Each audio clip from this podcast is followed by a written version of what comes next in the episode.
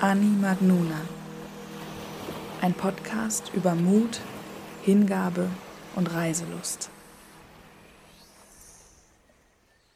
25. Januar 2020. Du steigst aus der Metro und schaust dich um. Du bist dir nicht sicher, wo genau sich wohl dein Ziel befindet. Deine Unsicherheit verfliegt sofort, als du vor dir die laute Stimme einer Reiseleiterin hörst, die ihrem ganz offensichtlich nicht ägyptischen Publikum die Geschichte der hängenden Kirche Kairos kundtut und in großen Gesten auf ein Gebäude mit Halbrundtür, Mosaiken und repräsentativem Treppenaufgang deutet. Ah ja, da ist sie also. Das ging ja leichter als gedacht. Zwei Minuten später sitzt du das erste und einzige Mal in Ägypten in einer Kirche. Durch die kleinen bunten Glasfenster scheint nur wenig Licht ins Innere. Der mit Holzbänken vollgestellte, recht niedrige Raum wird von den vielen Besuchern gut aufgeheizt. Das einzig Positive, was du dieser Besichtigung abgewinnen kannst, in einem warmen Raum auf einer gepolsterten Holzbank sitzen. Der Raum löst jedoch Enge und Beklemmung in dir aus. Alles ist klar gerichtet auf den Altar, auf die Bilder der leidvoll dreinschauenden Heiligen. Nur sitzen und gucken darf man, beten natürlich aber ein Gefühl von Göttlichkeit oder Verbindung zu einer höheren Macht kommt ganz und gar nicht auf. Außerdem herrscht lauter Trubel und Gedränge um dich herum, von den Touristen, die sich hier irgendwas Spannendes angucken wollen und am Ende doch nichts sehen, weil sie ihre Augen die ganze Zeit hinter Kameras und Handybildschirmen verstecken. Gelächelt wird nur für die Sekunde des Auslösens, damit man später davon erzählen kann, wie glücklich man war im Ägyptenurlaub. Du gehst wieder nach draußen unter diesen fabelhaft hellblauen Himmel, läufst die Straße hinauf und entdeckst die immer gut erkennbaren Minarette einer Moschee, die Türme, von denen die fünf Tagesgebete vom Muezzin hinausgesungen werden.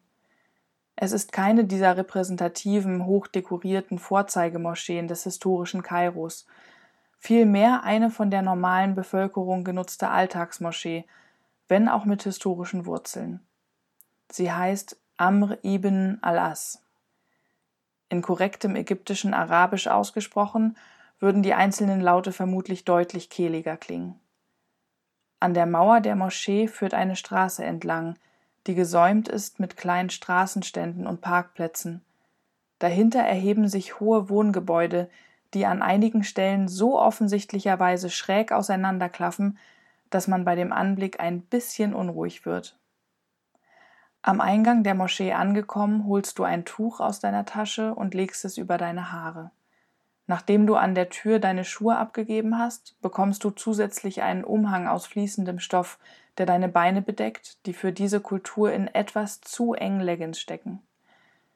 Du setzt deinen Fuß über die Schwelle, gehst ein paar Schritte, bleibst stehen. Atmest ein, atmest aus. Deine Schultern sinken etwas nach unten. Weit weg bist du plötzlich von den staubigen Straßen, den hektischen Menschen. Fast ist es, als wärst du in einen Wald gegangen.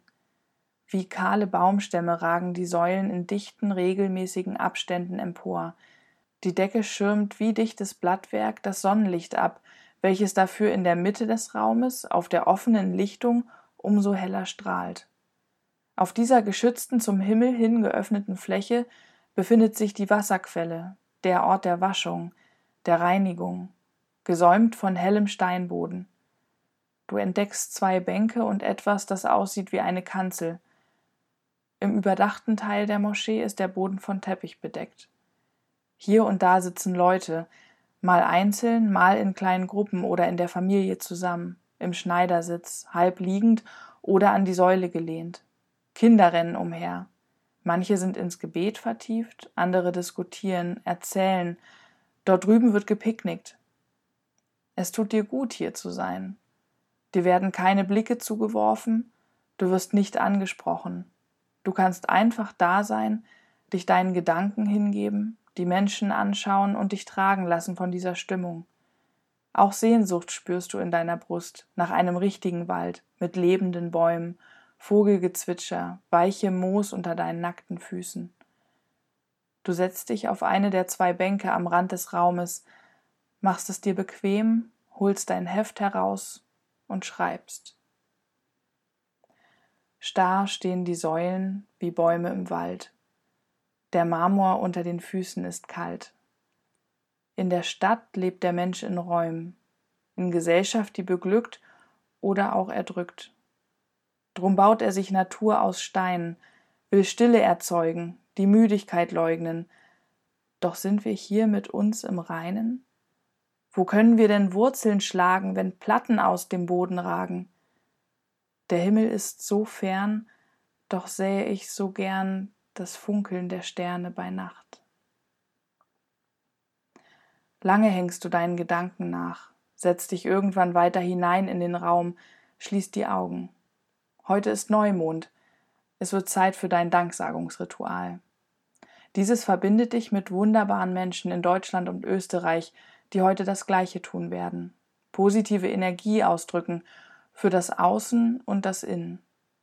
Du dankst diesem Ort, du dankst dem Rhythmus des Mondes, der Erde, dem Sonnenlicht, was dich immer wieder daran erinnert, dass alles zwei Seiten besitzt, dass Dunkelheit zum Licht, Kälte zu Wärme gehört, dass es immer weitergehen wird. Du dankst den Menschen und dir selbst dafür, immer wieder neue und intensive Begegnungen zuzulassen. Kinder rennen nah an dir vorbei. Du öffnest die Augen. Das Licht hat nachgelassen, es ist früher Abend. Am besten machst du dich auf den Heimweg. Auf dem Weg die Straße hinunter erinnerst du dich, dass du vorhin auf der Karte ganz in der Nähe den Nil gesehen hast. Vielleicht kannst du noch ein wenig die Abendstimmung am Fluss genießen, bevor du in die dunkle Wohnung zurückkehrst. Du kramst dein Handy heraus und öffnest Maps. Tatsächlich ist der Nil nicht weit weg. Ein Stück hinter der Metrostation.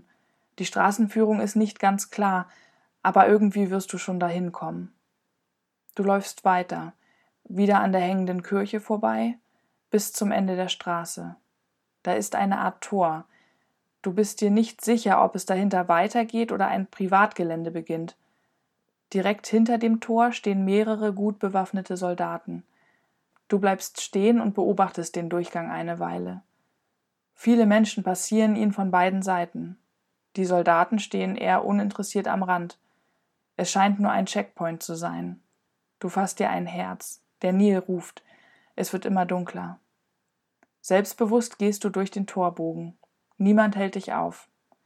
Die Straße macht eine Biegung nach rechts, ist hier nicht mehr asphaltiert, sondern geht in Kopfsteinpflaster über führt ein Stück nach unten und teilt sich wie das Geflecht einer Baumwurzel in mehrere kleine Sandwege, die in ihrer Breite variieren. Am Beginn dieses, wie es scheint, in sich ziemlich geschlossenen Viertels ist viel los auf der Straße. Kinder rennen hin und her, Frauen sitzen zu zweit oder zu dritt vor Hauseingängen oder kleinen Läden und quatschen.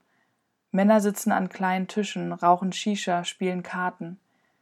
Die Häuser sind sehr verfallen, die Luft ist staubig.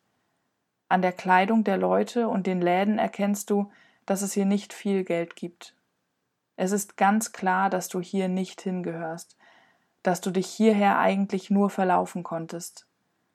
Du merkst, wie dir bereits von einigen Seiten skeptische Blicke zugeworfen werden.